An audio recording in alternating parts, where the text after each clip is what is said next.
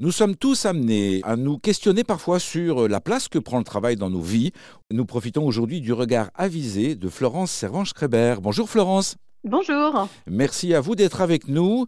Vous qui euh, avez fait la promotion du, de la psychologie positive et, la partager, notamment avec les trois kiffs par jour. Cette place du travail, on est amené parfois à l'apprécier, mais parfois aussi à la subir? Absolument, c'est surtout un questionnement euh, vraiment de notre époque, puisque hum, en fait, euh, avant, les gens travaillaient énormément. Là, je vous parle du siècle dernier, on travaillait vraiment énormément dans l'agriculture, etc., parce qu'il le fallait. Et puis ensuite, on a inventé absolument tout ce qu'il fallait pour travailler moins. Et voilà que nous, depuis l'an 2000 euh, et depuis cette espèce de, façon dont, dont nous travaillons de façon quasiment compulsive, nous nous sommes remis à travailler plus que nécessaire. Et mmh, donc, c'est intéressant de se demander pourquoi nous faisons ça. Et en fait, on s'aperçoit que, en, scrutant tout cela de près, nous travaillons parce que ça donne du sens à notre vie, à notre utilité, à notre fonction, etc. Les jeunes générations ont besoin d'exprimer, de ressentir ce sens les jeunes générations sont extrêmement intéressantes parce que là, il y a un nouveau terme qui, existe maintenant depuis à peu près euh, trois ans, observé d'abord aux États-Unis. On sait bien que les tendances américaines ont encore euh, la, faculté de se propager un peu ailleurs, que l'on appelle le workisme. Et le workisme, c'est d'attendre de son travail de la transcendance, donc le fait que ça nous épanouisse, par exemple, et de l'appartenance, parce que ça nous donne aussi une communauté à l'intérieur de laquelle nous nous exprimons. Et la génération à laquelle j'appartiens, euh, qui est celle des, des, baby boomers, en fait, à force de... Donc nous avons rencontré ça, nous avons développé ça, et nous travaillons en fait énormément. Et pour certaines personnes par passion, pour d'autres par obligation, mais en tout cas partons du principe que nous travaillons par passion. Ce qui est très intéressant, c'est de voir que la jeune génération qui arrive n'a en fait pas du tout envie de ça et qu'elle est beaucoup plus alertée sur le fait que l'équilibre va se trouver, certes en partie au travail, mais aussi à l'extérieur. Et ce qui est en train de se passer depuis le Covid, ça s'appelle euh, la, démission euh, invisible, etc. Enfin, il y, a tout un tas de... Le, quiet quitting. Le quiet quitting, tout un tas de conjonctions qui nous amènent, euh, nous, baby boomers, mais aussi les, gens qui sont en train d'engager ces jeunes générations, à réviser quelle est la place du travail dans, nos vies. Alors j'imagine, euh, si l'on doit déterminer justement cette place que doit avoir le travail dans nos vies, euh, bah, que ça dépend de chaque personne, bien évidemment.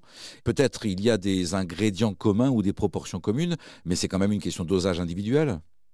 Alors c'est absolument une question de dosage. Après, la question, c'est pas tant la quantité, mais c'est la manière dont nous allons nous, occuper, nous concentrer, nous exprimer, non seulement en travaillant, mais aussi ailleurs. C'est juste de nous appeler à une meilleure vigilance. Euh, pour ceux qui sont passionnés, parce que, en effet, nous arrivons peut-être à confondre ce que nous faisons, ce que nous produisons, avec qui nous sommes, alors que nous pourrions pendant ce temps-là peut-être développer la partie de nous qui fait d'autres choses dans, sa vie. Une des raisons pour lesquelles les, couples ont peut-être des difficultés à tenir à long terme, enfin une des difficultés que nous croisons, c'est que nous donnons toute notre excellence à l'extérieur de la maison c'est-à-dire au travail, c'est-à-dire dans des endroits où nous allons pouvoir obtenir de la reconnaissance. Là, nous sommes au top, nous sommes concentrés, nous avons envie d'être performants, nous sommes compétitifs, nous sommes inventifs, nous sommes euh, et, nous sommes exprimés.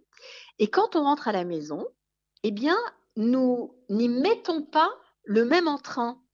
Et, et cette excellence que nous avons, eh bien, nous l'avons déjà dépensée ailleurs.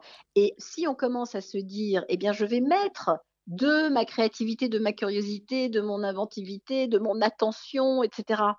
À la maison, il se passera quelque chose de différent. Et mmh, dans, notre société, vous savez, quand on, quand on demande aux gens euh, comment vont vos enfants, les gens ont tendance à nous répondre en nous disant ce que leurs enfants sont en train de faire, en, étant très fiers de leurs diplômes, de leurs emplois, euh, etc. Et ça, c'est une étude qui a été faite aux États-Unis quand on demande aux Américains, notamment, que voilà, comment vont vos enfants, ils, racontent ce qu'ils font. C'est le statut social, la réussite sociale qui compte. C'est euh, surtout l'étiquette, en fait. C'est aussi l'identité. Alors que le fond de la question, c'est est-ce qu'ils sont en couple? Est-ce qu'ils sont heureux? Est-ce qu'ils sont, est-ce qu'ils voyagent? Est-ce qu'ils se cultivent? Est-ce qu'ils, c'est ça la vraie question.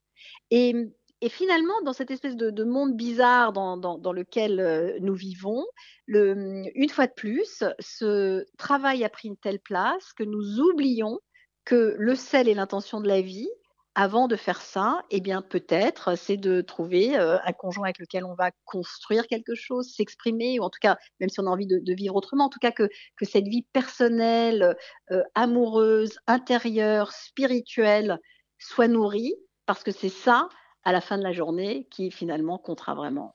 Vous nous conseillez de donner le meilleur de nous-mêmes aussi à la maison, aussi dans la vie personnelle. Ce workisme nous fait donner le meilleur de nous-mêmes au travail.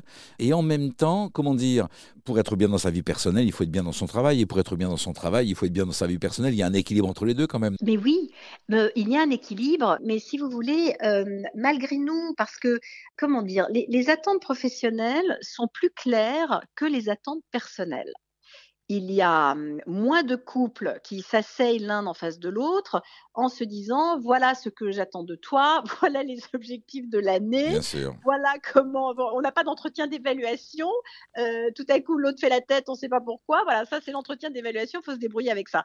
Donc, donc il y a moins de formalisme et quand quelque chose est formalisé, eh bien, il est plus facile de mmh, non, seulement de s'y conformer, mais d'aller vers quelque chose parce qu'on sait que ça va être reconnu. Je remarque moi-même que j'ai parfois délaissé la saveur, en tout cas la, la nature, le potentiel de, de mon couple comme source d'épanouissement au profit du travail parce que c'était presque plus facile de, de me consacrer, de donner cette excellence à l'extérieur. Vous iriez, chère Florence Servan-Schreiber, jusqu'à nous conseiller de formaliser des objectifs et des, et des échéances, des points de contrôle dans la vie personnelle, et, peut-être à l'inverse, c'est bien de, de, réduire un petit peu ce formalisme d'objectifs et de faire plus confiance à la vie euh, dans le contexte professionnel?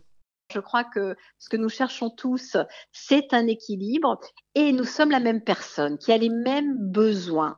Merci à vous pour ce questionnement partagé à l'antenne d'Airzen Radio.